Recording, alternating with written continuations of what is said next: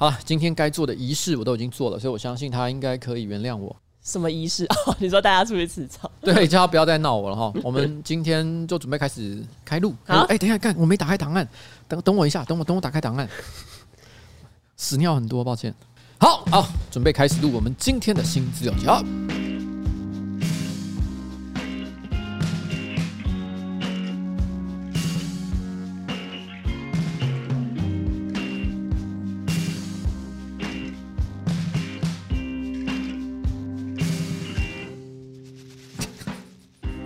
大家好，我是上班不要看的瓜吉，A.K.A 台北市议员邱威杰啊，在我旁边是我可爱的小助理彩玲。我们今天要录的是新资料夹 EP 五十三。哎，等一下，五十四，五十四，是不是？我刚恍神的地方是因为我不小心念成中文，我以前都是讲 number fifty four。耶！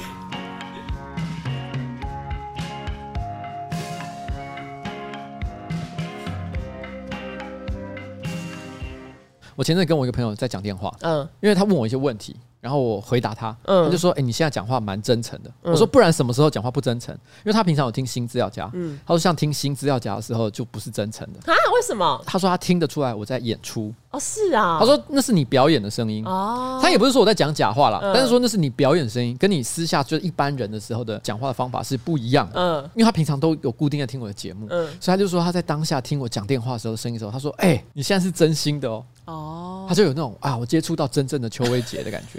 可是后来，因为呃，我觉得话差不多讲完了，嗯，我觉得有点想要结束那个话题，所以我就开始，因为有时候有些人会一直想往下讲，对对对，然后我就开始进入客套状态，他就说。怎么新资料夹的邱威杰又出现了？哎，你很容易被看穿呢。他就说这是新资料夹的邱威杰，这个我不要。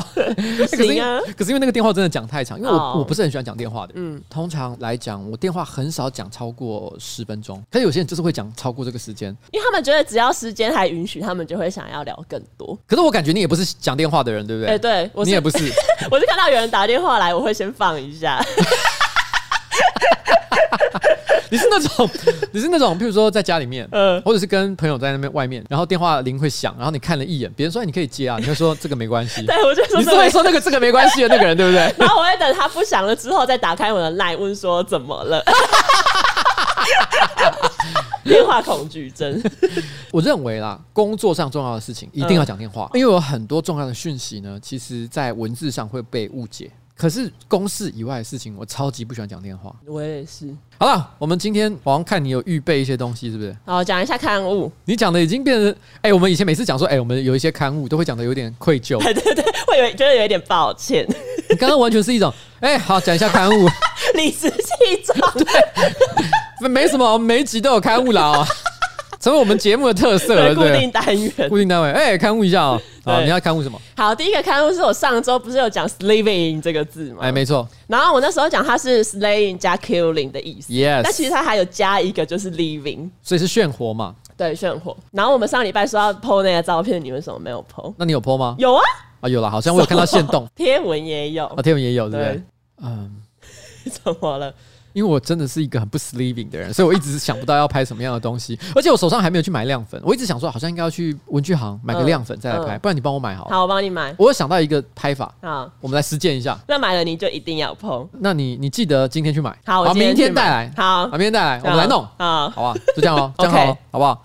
好，那还有什么？然后再一个刊物，就是我们上周不是讲到那个庄志渊，他的 IG 的名字是庄主宇吗？嘿，对，但后来发现其实那个庄主宇是他侄女的名字。我觉得我的说法还是没有错。为什么他会打出庄主语？因为他是他的亲戚，他可能真的在对话过程当中会提到这个人的名字，嗯，甚至于讲他的名字多过于讲自己的名字，哦，所以他的选项才会出现，就是说，哎，庄主语，对不对？我这样讲是不是很合理？合理，可能跟他们关系是不错的，嗯，没事就会家族的群组，哎，那个主语哈，生日的时候我们一定要买一个很漂亮的蛋糕，嗯，啊，可能会写像这样的话。但如果他讲说，哎，智渊我哈，下个礼拜就要去东京打奥运。这个听起来就像政治人物在讲话。欸、对啊，我也不会讲威杰啊，嗯，威杰我哈，彩铃我哈，哎、欸，这完全是虾妹讲话。对，这是虾妹讲话。啊，虾妹不会讲彩铃我，真人物的说法都是比较像威杰我。虾妹的话，她不会加上我，她会直接讲彩铃。哦，就彩铃今天出门好开心哦。对，而且还要比如说说彩铃今天跟鹏鹏见面。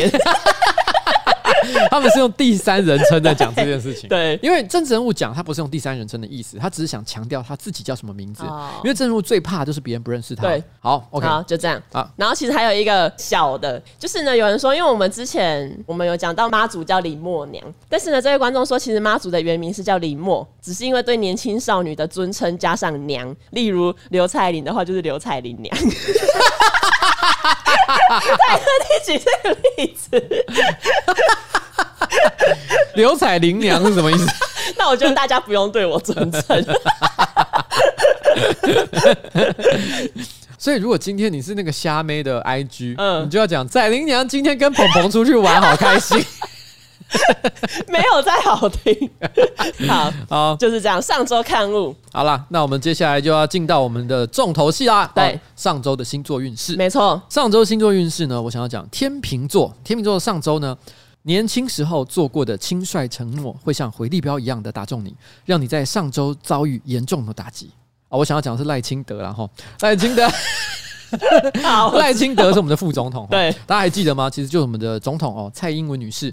她其实之前呢，为了表达支持国产疫苗的决心，所以她就讲说，AZ 啊、莫德纳、BNT，她通通都不打。我的手臂是留给高端的。那高端现在终于呢，已经在过去这一两周哦，正式开放让大家预约施打，可喜可贺啊。但是当时呢，因为总统已经表达支持高端疫苗的意愿，所以呢，副总统赖清德就说：“好吧，那我支持另外一家国产疫苗厂商，叫做联雅。嗯，所以我的手臂留给联雅。哇，是不是听起来很棒？没错，美事一桩。但没想到就在这个礼拜呢，联雅正式宣告他的 EUA 没过，也就是他的紧急授权没过，嗯，不能够上市啊！我的天呐！所以你知道当下那个新闻一出来，那个七五二研究室就立刻贴赖清德的照片在我们的公司群组内说怎么办？赖清德他现在没有疫苗可打了，而且而且联雅这一关没过，等到他真的能够问世，遥遥无期。对，可是他已经讲好他的手臂要留给联亚。那作为一个副总统，他做下了这个承诺，然后突然之间转头说：“那我去打郭董的 BNT 好了。”成何体统？他已经说我的手要留给连雅啦。对，哎，连雅他因为这个事情一爆发，他立刻股价直接跳水。在这个时候，副总统如果跑去打别的疫苗，就有一种落井下石感。就是没有人想要打连雅了，连副总统都跑票。对，所以我们那个时候我们就开玩笑讲说：“哈，这个时候赖清德副总统，嗯，他想要下车的话。”只有一个办法，怎样？就是总统府要留出一段秘密的监视器影像。嗯，一群穿着中山装的随扈全部都架住赖清德，然后蔡英文在旁边下令说：“立刻带他去打高端。”然后他还要在那边挣扎说：“不要，我的手是留给联亚的，对，我全身都留给联亚。”然后最后还出现穿成全身那种呃防护服的那种医护人员，在他被压制的情况之下，一针直接戳下去。啊！第二天他带着红肿的眼睛开记者会说。呃，各位不好意思，我已经打了高端疫苗，然后回家要一直哭着冲澡，然后揉着那一个被打高端的针筒。其实干嘛那么的麻烦呢？用崔健就好了。不过其实我后来发现，今天早上哈赖清德已经公开说他已经去登记高端了。哦，是啊，对。我们本来讲这件事情，我们觉得很好笑，可是他就已经去登记高端，可恶。那我要讲的上周星座运势是水瓶座。好，水瓶座发生什么事？水瓶座上周呢，容易被别人闲言闲语。我要讲的是曹西平。哈。哎、欸，便当是不是？对对对对对，啊、发生了什么事？反正就是上周他好像就是有一个行程，所以他进摄影棚，朋友就是怕他饿肚子，就带来一些便当要给大家吃。但是行程结束之后，因为还有剩下四个便当，他就想说他要把剩下的四个便当打包带回家，这样他就是之后也可以自己热便当来吃。但是呢，因为他很常在他的那个脸书分享他自己的个人生活，然后他把这个 po 到他的脸书之后，就有网友就是说他是不是经济出状况才需要打包便当？然后除了这个之外，还后来还有没几天。之后，他又在脸书 po 自己吃泡面的影片。然后就有网友说：“哎，他是不是老艺人，晚景凄凉，过得很可怜啊？是不是没钱吃饭？”曹希平曾经有过他非常红的时刻。嗯，这几年虽然他是比较偏向所谓的通告艺人，嗯，可如果他之前有好好的守住他当年的财富，他可能生活还是过得应该还 OK 啦。没错。那我们曹希平他的反应如何？他说什么？哦，我不知道自己哪里有多可怜啊！我泡面还有加一颗蛋跟鸡肉，哪里可怜？他说我都懒得说了，你们管好你们自己吧。不过只加蛋跟鸡肉，以我的标准来讲是不合格啦。因为我我讲一下我前天的泡面好了，应该是礼拜一的时候吧，嗯、我就问我老婆说，你想吃什么东西？嗯、那老婆说她想吃水饺，可是我不想吃水饺。我后来就转念一想说，好吧，那不然你吃水饺，然后我就在旁边煮泡面。我前天吃的泡面应该是韩国农心出的新拉面哦，然后新拉面我另外加了一颗蛋、青江菜、呃猪肉片，然后还有豆腐哦，还有加萝卜、红萝卜啊。你为什么要在泡面加红萝卜？啊，就调个味啊。其实我觉得红萝卜有一个特点，有一些泡面，因为它那些调味粉都会有一点化学味，但是你只要加了一些萝卜进去。它就会让汤头的化学味减少很多，这算你的独门秘方吧？算，所以我家里都会常备红萝卜，因为我觉得红萝卜用途很多哦。你可以吃，下次试试看，也可以拿来用。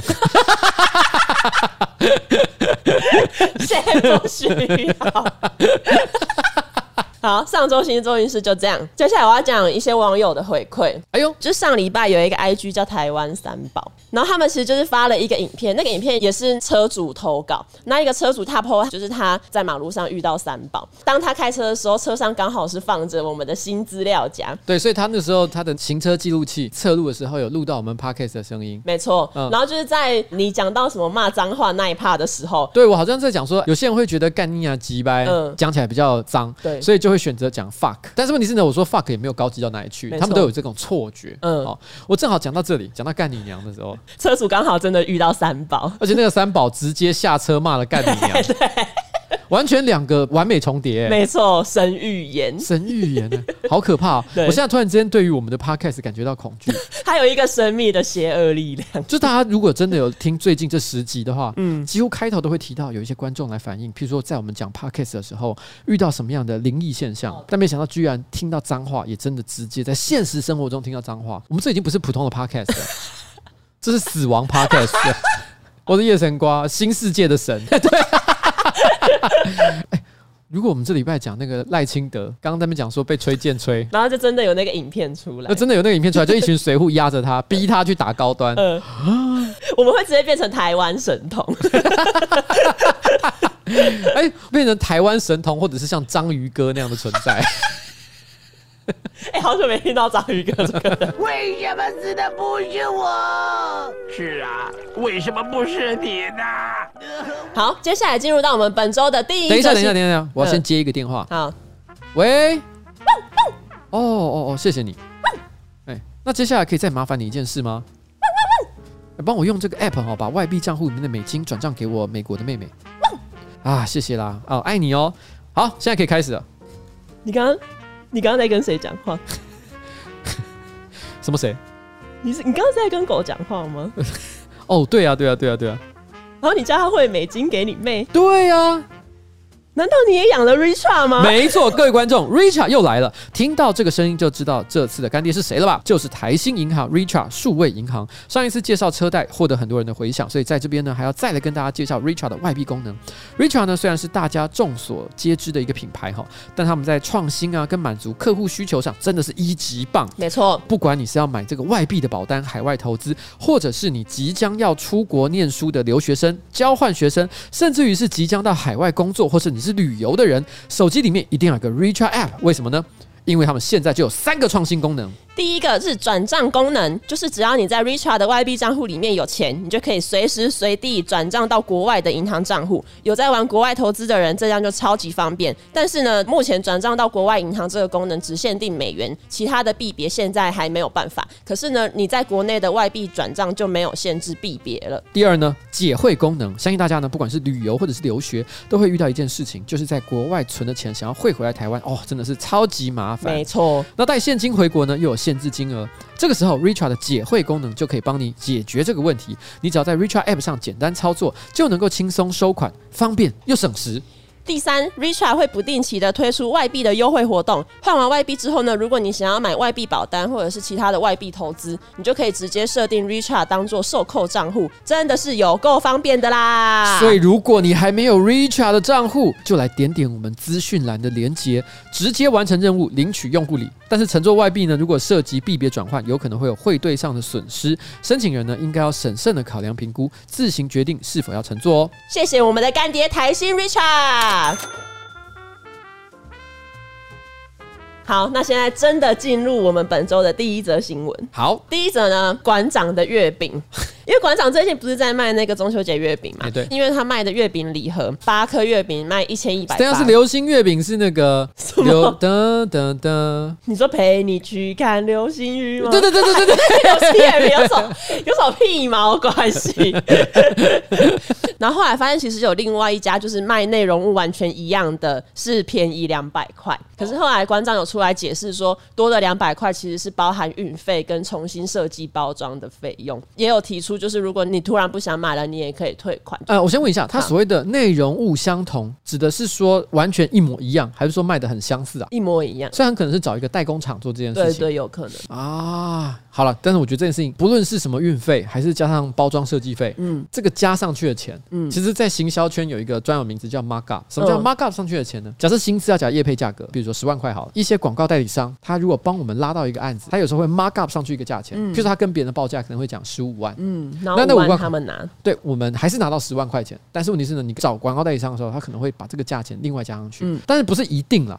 那以馆长的角度来说，因为他今天很可能是找了一个代工厂去做这件事情，虽然是。一样的内容，可是是馆长来卖，那当然馆长可能他就会觉得他必须要想办法把这个价格另外再 mark up 上去一点点，才能够有足够的利润空间，做这件事情才有价值。因为其实今天所谓的网红周边商品很少有从零开始开发，你自己开模、自己建厂，然后做生产线，然后自己做物流，太困难的啦。很多人都是做看起来像是自己的商品，但其实跟联名商品的性质比较相近。OK，然后但是呢，就是馆长这一个新闻其实有另外一个小小趣味的东西，就是他月饼上面的拼的 Festival，他把那个 F E S T 拼成 F A S T，但是其实后来馆长有出来说，这个是校正前的错误版包装。哦，所以之后大家收到的版本呢就会不一样。没错，这个东西我我在我 Facebook 上有发一篇文嘛，嗯，我就说这个东西哈并不是拼错，就是那个 那个 festival 正确拼法是 F E S T I V A L 嘛，对。不对？把那个 E 换成了 A，嗯，它是因为什么？因为是 family，它是 family 加上 festival，对，所以呢是家人的嘉年华，对，哇，别有用意，别有用意。今天哈，如果它只是 Festival F E S T A V A L，嗯，它就只会卖九百块，但是为什么会卖一千一呢？那两百块就是加的价值，而且因为中秋节是团圆的日子，所以一定要有加的价值。对，所以我觉得哈，他这个时候馆长的改包装就是一个错误的决定，哦，因为他把那个 A 改掉了，那没有那个加在里面，平庸，平庸，那那个两百块就应该退还给 给消费者才对。哎、欸，说的很有道理，你是行销高手。他应该继续维持原包装了哈，对，也不用重做了啊。那那讲到月饼，你最喜欢的月饼是什么？因为现在哇，有比如说蛋黄酥，然后有另外一种叫凤凰酥，你知道什么叫凤凰酥吗？呃，白色的沙？不是，什么叫白色的沙啊？白豆沙？不是，凤凰酥就是凤梨酥里面有咸蛋黄，然后一种是那种豆沙月饼，然后另外一种就是流心月饼。那你最喜欢的月饼？其实我我连流心月饼是什么我都不知道。流心月饼有点像是呃，就是你一咬开，它会流那个蛋黄出来。哟，不要用这种语气。好了，看起来还不错，听起来还不错啦。因为我很喜欢吃蛋黄。嗯。可是我跟你讲，我这几年因为年纪比较大了，然后也比较注重养生。那大家都知道，就是月饼其实算不太健康的东西，因为糖分很高，嗯，然后又有很多的油脂。那中间的这个蛋黄呢，又是胆固醇的杀手。嗯。所以其实对我来说，我就能避免就避免。嗯。那我其实已经不太吃。月饼了，可是呀，你去年中秋节吃了我两颗蛋黄酥，可是我很喜欢蛋黄酥，我忍不住，因为太好吃了，我必须说伯母。秀梅姐的这个蛋黄酥是在熊后家，但是我跟你讲，我我很讨厌，不管是肉粽也好，月饼也好，嗯，嗯我超讨厌最近这十几二十年来大家争奇斗艳所推出来的各种怪异口味啊、哦！我知道，对我来说，其实最好吃的是什么？最 original 的，对，豆沙加蛋黄，对。Perfect，没错，不要再做任何荒唐的发明了。对，就是你知道，创新不等于你有好吃啊。对，而且那些价格也非常的不合理，因为它是新研发的商品嘛，还可能用了一些非常昂贵的食材。嗯，没有人在乎，好吧？没有人要吃这些东西。就像比如说，有人肉粽里面喜欢加很多山珍海味，但其实不用。对，比如说有人加和牛，然后一些奇奇怪怪是啊，什么什么九孔鲍鱼或什么之类的，你会觉得有一种。我没有要吃这些东西，对，我只是要吃你用诚意做出来的普普通通的那一种就好了。好，然后不要南部粽。不要北部粽吧？哎、欸，等一下，你是南部粽的反对者吗？我是北部粽的支持者。天哪，为什么南部粽？妈的，把把那个肉粽直接丢到水里面去煮的糊糊的，好吃能吃吗？你当然是要吃的米粒分明。我还以为你真的是美食废人，没想到你是北部粽的支持者，觉得很失望。我从小在北部长大，好啦，也是对啊。好了，反正我就是不喜欢奇怪的口味。OK，不要假鬼假怪，不要假鬼假怪。然后我最爱的是什么？秀梅姐的蛋黄酥。你知道他要把这个记在心里耶？就他现在每次只要要订蛋黄酥，都会说你要不要订多颗一点啊？这样瓜子也可以吃。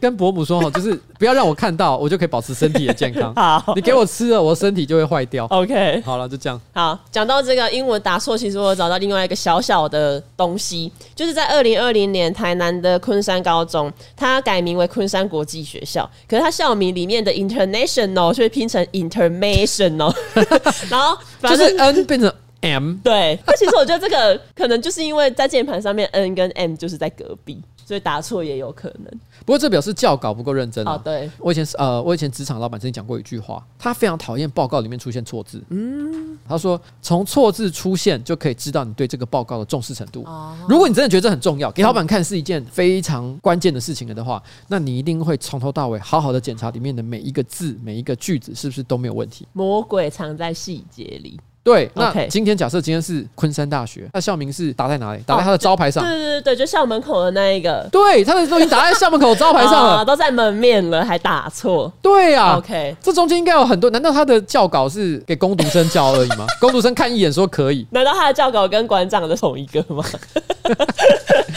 他是昆念昆山出来的。不过我觉得昆山是一个很好的大学啦。哦，你你你读过？我只是想要强调，我们没有任何不好的意思。哦，但人家是高中，你有没有在认真？魔鬼藏在细节里。我不想让大家，我们其实有时候讲话嬉笑怒骂一点，可是其实没有任何。想要攻击的意思？哦不，我们不是要攻击任何人，你知道吗？就是如果你今天是昆山高中毕业，你也是一个非常优秀的好孩子。没错，对对对，对一个校名的打错，不能代表你整个人。对对对，那是那个教稿的攻读生的问题。没错，嗯，好，哦，就这样。下一则呢是在美国加州。美国加州有一位爸爸，他把他的两位小孩，一个才两岁大，然后一个才十个月大，他把他两个小孩都杀了。为什么呢？是因为他相信他的妻子体内有蛇的 DNA。而且他确信他的妻子把这个蛇的 DNA 传给了他的孩子，所以他觉得他的孩子长大以后会变成怪物，所以他一定要在这件事情发生之前把两个孩子都杀掉。我的天呐，哎，这真的是很大的悲剧，哎，对，我这个有点不太能乱开玩笑，但是我必须要说，我以前每次看到这种新闻，嗯。我都会有一种感想，就是说，我们都知道他很荒谬，我们都觉得百分之九十九点九九的几率，就是这个爸爸有妄想症，产生了幻觉，然后做出了错误的决定，是一个人间的悲剧。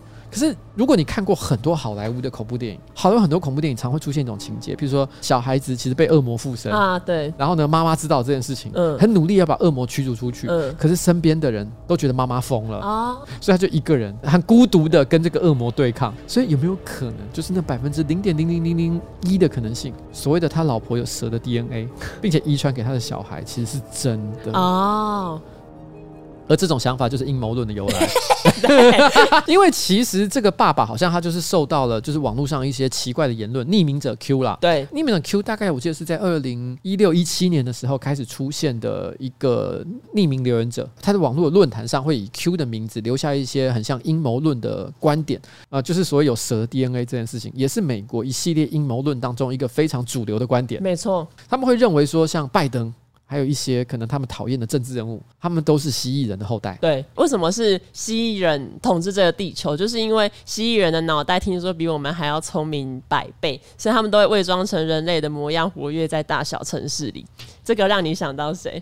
谁啊？比我们聪明百倍，然后活跃在城市里，然后通常是在政府里面有很高的职位。这不就是智商一五七的柯文哲吗？你不觉得这个叙述拿来用在柯文哲身上完全符合？哎、欸，难怪柯文哲完全瞧不起我们这些笨蛋。而且他一直想当总统，因为他想要控制人类社会。哦，而且因为他在蜥蜴族群里面就是比较不受待见，所以他就是要靠自己的努力要当上总统。哦，我的天哪！那因为美国的拜登按照这个阴谋论者，其实也是蜥蜴人，对，所以他们在美国的蜥蜴人的这个组织里面，他们可能都还会嘲笑说：“哎、欸，你知道那个柯文哲吗？哎、欸，柯文哲现在跑去那边搞台，想要去选台湾的总统，而且好像还有一副选不太上的样子。呃”是蜥蜴内战，对，蜥蜴内战要加油，哎，要加油哈。然后你刚刚不是讲到拜登也是蜥蜴人吗？嗯，我在知乎上有看到一个莫名其妙的文章，他就是说拜登其实是混血的蜥蜴人，而且他已经超过三百岁了。他是出生在英国，他跟大部分伪装成人类的蜥蜴人一样，早年就是接受过伪装的训练，有过多个成功的人类身份，比如说二战时期德国的戈培尔，他是那个纳粹时期的宣传部长。然后这个联想也太远了吧？他们长得有像吗？对啊、没有，我跟你说，你说南云中一跟陈时中，我都还觉得比较 他最后一个人类伪装身份是奥巴马时代的副总统，主要的任务是要监视奥巴马这个蜥蜴人的代理人。然后他说，四年前呢，因为川普意外的击败了母蜥蜴人希拉蕊，这到底是什么剧情？什么是母蜥蜴人？哎、欸，我觉得这句话荒谬点是什么？你知道吗？嗯，他讲到拜登，讲到奥巴马，他就讲是蜥蜴人，嗯、他没有讲公蜥蜴人。对。可是讲到那个希拉蕊的时候，他就要特别讲一个，就是什么 母蜥蜴人，带有一种独特的一种嘲讽感。对对对。哎、欸，你知道那个母蜥蜴人？超级没在尊重，哎，搞不好蜥蜴人的世界里其实就是非常的歧视母蜥蜴人。对，所以这也是为什么希拉蕊总是给别人 keep up 的感觉，因为在蜥蜴人的社会里面，嗯，他其实就是比较没有掌权的机会哦。因为希拉蕊没有选上，所以这一度让美国的蜥蜴人组织陷入恐慌。最后呢，拜登这个混血蜥蜴人亲他也是混血啊？啊，对啊，这设定好复杂哦。英国人，他是英美混血，不是不是，我觉得他的混血意思就应该是指说一半人类一半蜥蜴人。嗯，本来在蜥蜴人的社会里面是只有纯种蜥蜴人可以进入权力的核心啊，好可怜哦。但是他只能当这个没有声音的副角嘛。但是因为希拉蕊没选上，还让川普这个人类的救星当上了美国总统。那当然他们就觉得说啊，不然拜登你 你踹踹看，你你踹踹看啦。给你一点机会了，好不好？所以他力争上游，因为这是他这个混血蜥蜴人唯一可以翻身的机会。而且因为他都活了三百年了，然后他再不做也来不及了。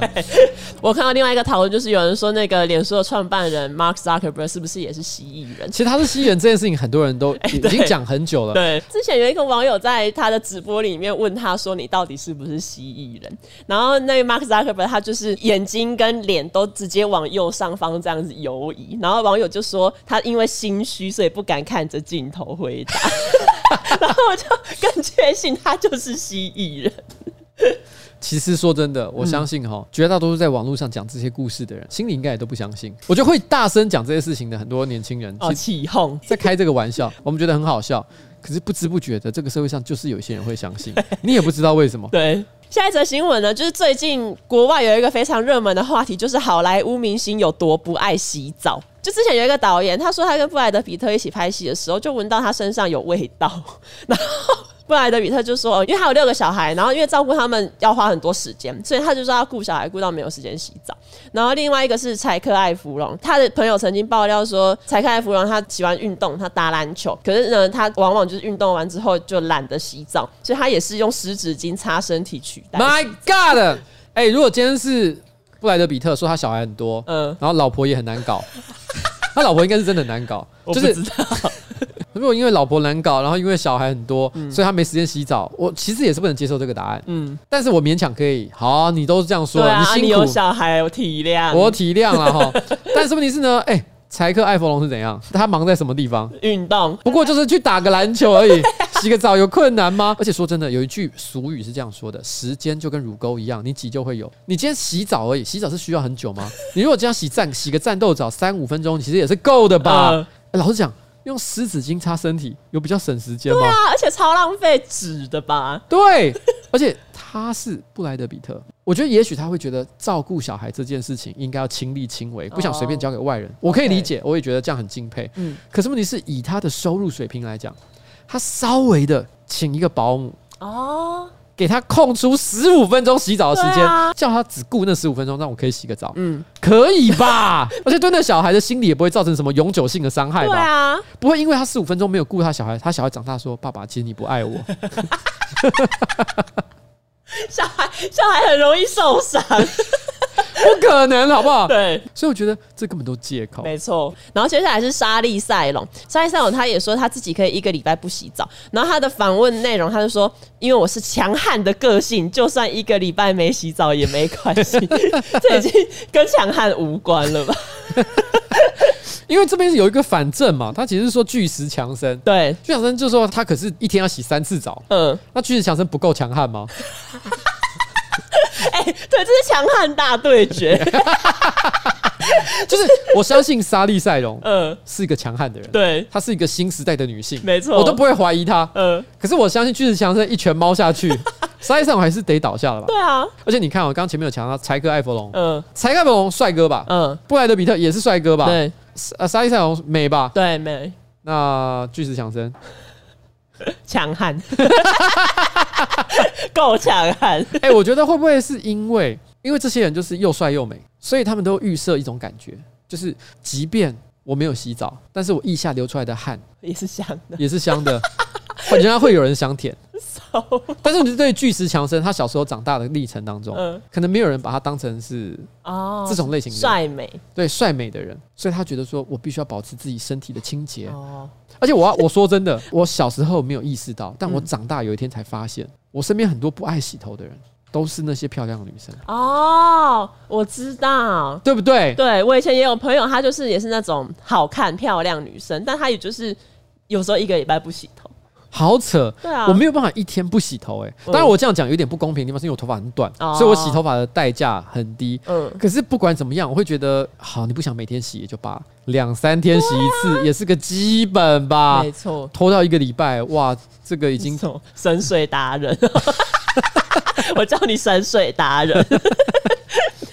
然后反正就在那个明星不洗澡里面，我看到有一个例子。我最喜欢的一个就是强尼戴普，哎，反正就是强尼戴普呢，跟他的前任伴侣不是那一个水行侠里面那个女主角，是一个叫不是那个在他床上大便的那个人，不不是，然后他就是跟他前任伴侣一个叫凡妮莎的人，他他们两个人呢，就是也都不爱洗澡，因此呢，两人觉得臭味相投，难怪后来要娶一个在床上大便的。哎、欸，这些好莱坞明星好可怕哦！我们都以为杰克船长他是一个演出的感觉，呃、因为他不是看起来是很邋遢，对不对？对对对，没有，杰克船长就是他本来的样子。我觉得臭味相投太好笑了，这个完全呼应到他后来的选择。他就要喜欢臭的，越臭越好。所以他看到他那个他后来的那个另外一位老婆，就是水行侠的那个女主角。嗯大便在他床上的时候，嗯、他心里是又气又好笑，就是 他就可能就觉得哇，但是一方面又觉得哪里怪怪的，就是他有一点点可能性欲都还被撩动了起来。哎，他是直接大在床上，你知道为什么？他是一种性暗示，对，就是今晚我想跟你大战一番。哦，可是他一方面很恼怒，嗯、就觉得说干干嘛大便在我床上？嗯、一方面觉得说怎么那么 sexy，就像是有些人喜欢坏女人那种感觉。哦，对，这个够坏，这女人好坏。好臭哦！我爱死他了，我就是喜欢那个臭味。对 然后以前浊水溪有一首歌，我突然忘了他的歌名，他是那种口白很多的歌词，所以他是有故事性的。他的歌词大概是讲说，要讲一个人，我忘了名字。东东大西金色的医生，嗯，伊竟然偷摕查某人的内裤，嗯，各地。查某人的内裤内底落屎，屎内底够有力道汤，太细节了吧？因为有人听不懂台湾，还翻译一下：什么某某人，他是堂堂台西诊所的医生，哥伦比亚大学毕业的博士，他竟然会去偷女孩子的内裤，还会在内裤里面落屎，屎里面还有绿豆汤。然后呢，他最后说了一句话：嗯，讲虾米爱情，其实是爱品黑的臭味。说什么爱？他其实只是喜欢那个臭味。他预言呢就是其实这个社会上很多人，他根本不是爱一个人，他是爱那个臭味。真正的臭味相投。好，但其实气味好像确实是呃决定你有没有吸引力一个很重要的关键。我是蛮认同的，就如果有一个人的气味让我闻了就不开心，我很难想象我会跟他交往。我曾经有约会过一个女孩子，然后因为她平常都有一个特定身上都有一个特定的香水味道，嗯，后来我跟她分手，嗯，然后我喜欢上了另外一个女生。其实我不是想要对那个人不敬，可是我忍不住送给那个后来约会的女生 跟前女友一样的香水，因为我想继续闻到那个味道。哎、但这件事情我从来没有跟那个约会对象讲。我那个当下，我是我自己是抱着一种罪恶感，就是我好想做这件事情啊！你好想再闻到那个味道，对，你可以自己擦，这样你就可以一直有那一个味道。是不是这就是自慰啊？哎、欸，对，哎，这是气味自慰，气味自慰就是我到了晚上，我就拿出那一罐香水，然后我就在那个厕所里面就噗，这样喷满，然后就开始开始打手枪。哎、欸，其实其实好像不是，都，不是不行。我认真想一下，好像做得到，做做得到哎、欸！你好像开启我，开启一扇门，对，你开启我内心的一扇门。好，提供给大家。好，下一则新闻。下一则新闻呢是最近呢有一个网友他在 PTT 发文说，他发现现在的小朋友都不知道怎么解压缩，因为他好像是在论坛上教别人就是一些电脑上的东西，然后他说那个小朋友他好像直接下载了 ZIP 档之后就直接移到资料夹里面，就是他不知道那一个东西是什么，然后也不知道要怎么解压缩，然后他就说，哎、我是不是老了？难道现在的小朋友只会用手机吗？下面有一些网友就留言说，不懂电脑的人变很多，因为手机变得非常的方便。便，然后甚至有很多人现在连 Word 都不会用了。你知道，其实大概是十几年前吧，嗯、那时候我就有看到一篇文章在讲说，其实日本会用电脑的年轻人其实比例很低，原因是因为日本早年的那个手机啊设计也非常方便，所以导致很多日本人他们其实呃收发 email。在以前还没有智慧型手机的时代，还是传统手机的时代，嗯，他们已经在用手机收 email 为主，哦、所以因为当你收发 email 跟人联络这些基本的重要功能都可以用手机解决的时候，嗯、很多年轻人就会觉得说，那我干嘛用电脑？所以导致年轻人到职场去的时候，电脑技能都很低落啊。那但因为十几年前的时候，因为我觉得台湾的那个时候的手机功能没有那么的好，哦、那个时候的台湾人，我觉得普遍使用电脑比例是很高的，所以就会有一种哈。现在日本的年轻人不会用电脑，怎么可能？我身边每一个人都会至少上上 email 啊，用用 Word 啊，这个基本的都会呢。哎，真的是觉得很惊讶。嗯，但我说真的啊，我觉得这种哈今非昔比的感觉，真的站在我这个已经活了四七年的人的角度啊，真的这种事情还蛮多的。哦，我举个例子来讲，像有一个东西你一定不知道，什么？录音带要用那个原子笔去转。我知道啊。你怎么会知道？你有经历过录音带的时代？有啊。那你有经历过，就是家里面都会有一台跑车造型的那种回带机，就是你录影带看完，你转回去，因为你要还录录影带店的时候，你都会把它转回一开头嘛。就是那个回带机就是没有任何功能，就是单纯把录影带转回到一开始。哦，是哦，好像我不知道这个。你不知道这东西？然后像我知道有很多人不知道一个东西，什么？就说为什么硬碟是 C 槽？嗯，然后第二颗硬碟是 D 槽？对啊，那 A 跟 B 跑哪里去？哎，你不知道这个？哎，你看你不你就不知道啊？那我问你 A 跟 B 是什么？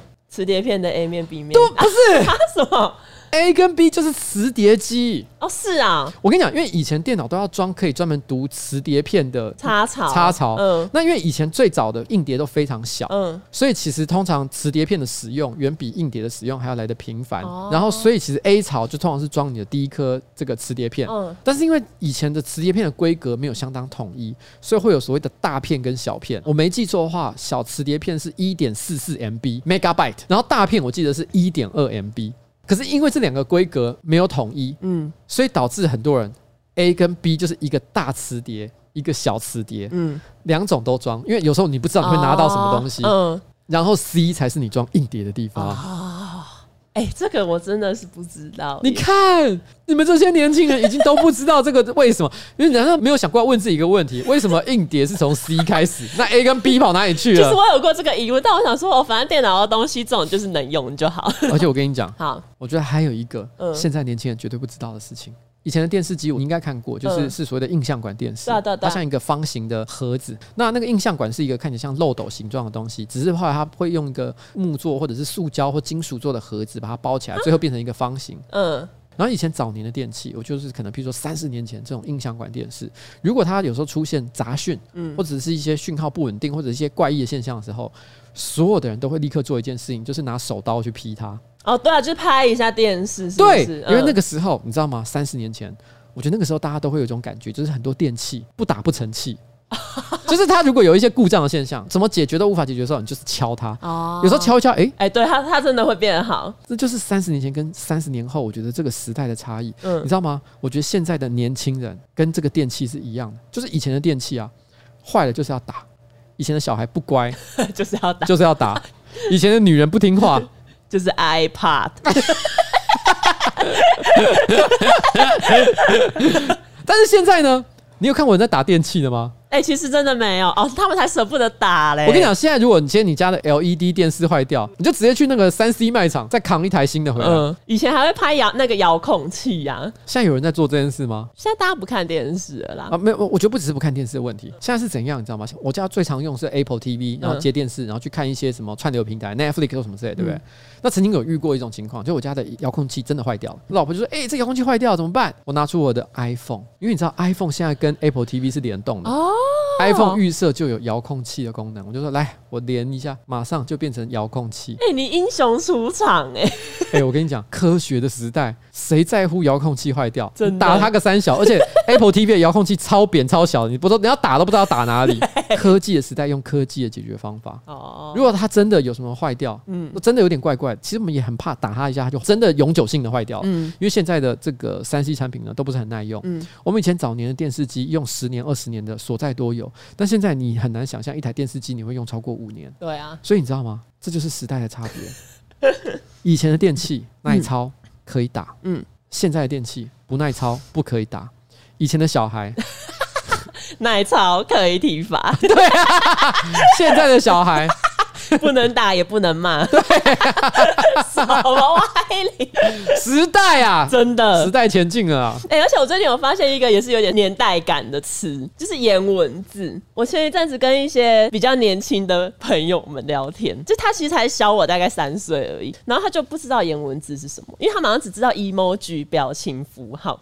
然后我就说，颜文字就是那种用很多那种字元拼成的表情符号，像等于等于就是最基本的颜文字。可是以前就是。有那种更华丽的、长得更长的颜文字，然后他就说：“哦啊，那个我知道啊，就是那个 iPhone 键盘按一按，不是也有吗？”啊，没错，就是那个。对，然后我就说。但你知道以前我们用电脑的时候，我们都要特地搜寻颜文字，然后复制你想要的颜文字，然后再回到你要贴的那一个网页，把颜文字贴上去。没错，那时候其实有一些网站会特别整理各种丰富的颜文字内容，没错，他们都会成为大家搜寻的常用的功能。对，而且我觉得那时候其实有一些先锋性质的使用者，就是像比如等于等于等于表示，就是那种有点不耐不耐烦的表情。对，这个算很基本的用法。嗯，但是我觉得，尤其是在 BBS 上，常会出现一些很先锋型的用者，他们会主动开发出你从来没想过的新的颜。颜文字的做法，对，像有一个我觉得就是很晚近的发明，O G G C，O G C，把它连在一起打，就像是一个人在打手枪。来，我画给你看。傻小，这我不知道哎、欸。你看 O G C 这样对不对？嗯，它就是这个是头，你这样看的话，就是这个头，哦，你说他的脚，然后这是他的身体，他手在那边握他的机器。所以你 O G C 写完要把它九十度看，不用，就是你自己九十度看就好。啊，你萤幕不可能转九十度。哦，原来 O G C 这个意思啊。O G C 就是打手枪。哎、欸，我完全不知道，我有点忘了它的起源，但我好像应该是台湾自己产生的。而且我记得那时候还有一个流行语叫做“天天 O G C”，你有健康的鸡鸡。好，这个不错。哦，我今天在网络上看到一个东西，这是题外的。最近有一个韩国男团 EXO 的成员，他上节目，然后他在切芒果的时候，从中间直接切下去，他才发现芒果原来有籽。然后因为下面就有人说，因为韩国吃的可能大部分。都是进口的，或是切好的，所以他不知道很正常。可是重点是在那一篇文下面的推文，有很多台湾的人，他们就说：“我其实也不知道芒果有籽。” 我跟你讲，我本来会很惊讶，嗯，但是现在我不会惊讶，原因是因为大概就在差不多一两个月之前，蔡哥有一天他想要拍一个上面不要看的影片，然后他需要使用到芒果这个素材，可他真的不知道怎么切芒果，所以他的做法就是他把芒果皮先用手把它剥下来，嗯，硬剥下来，然后接下来他就切一切切到籽，他把那个芒果沿着那个很大的籽，嗯，然后呢画圆规状的那样子，把它整个这样剥离下了一个很怪异形状的半颗的芒果，嗯，可是你完全不知道为什么他要这样做，因为其实吃芒果有很多更简单、更正常的做法。啊，所以其实有很多人不知道芒果中间有籽吗？我好傻眼哦，我有点不知道这个世界怎么了。我觉得很多人可能看到芒果的时候已经是成品的状态，譬如说芒果果汁，对，家长用好的，对，然后或者是芒果什么冰沙、芒果冰沙，呃、他就直接已经把一块一块块状的芒果放在上那上面，嗯、呃，他们甚至于可能会以为在树上长的芒果其实是正方形的。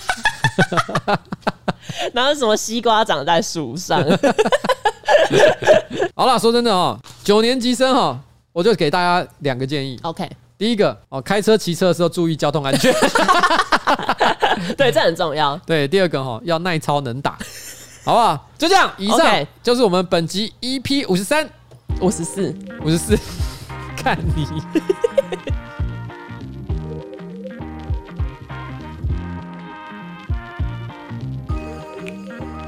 哦。呜！呜呜呜呜！你又在跟 Richard 打电话？我在跟 Richard 打电话，我需要他帮我做一些外币业务。哦，对，外币业务真的是很重要。没错，最近美金蛮便宜的，嗯，赶快用台币，现在强势的台币呢，买一些美金。没错，做一点投资的生意是不是挺不错的？好，Richard 都可以很简单的帮你完成这些动作哦。所以大家如果有使用外币上的需求的话，哎。这个时候哈，立刻申请 Richard 的账户。那想要了解更详细的功能呢，就阅读一下我们这个说明栏上面的资讯，那你就可以更加的了解。不管你是要转账啊，还是解汇啊，都非常的方便。而且时不时哈，Richard 还有一些外币优惠活动，你一定要注意他们官网的公告资讯哦，非常的重要。没错。好了，就这样了。我们这一集要跟大家说拜拜，拜拜。